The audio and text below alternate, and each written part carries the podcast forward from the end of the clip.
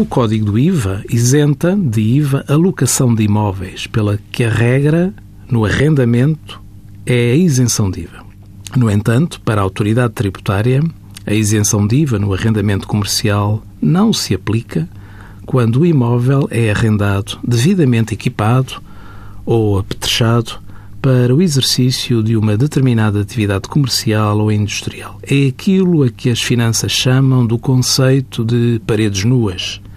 O arrendamento de imóveis que, pelas suas características, possuam uma aptidão produtiva, nomeadamente por terem serviços incluídos ou determinadas características específicas para a exploração de certos negócios, então não beneficia da isenção de IVA.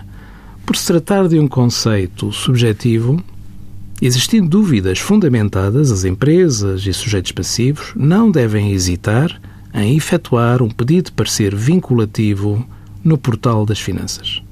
Envie as suas dúvidas para conselhofiscal.tsf.occ.pt.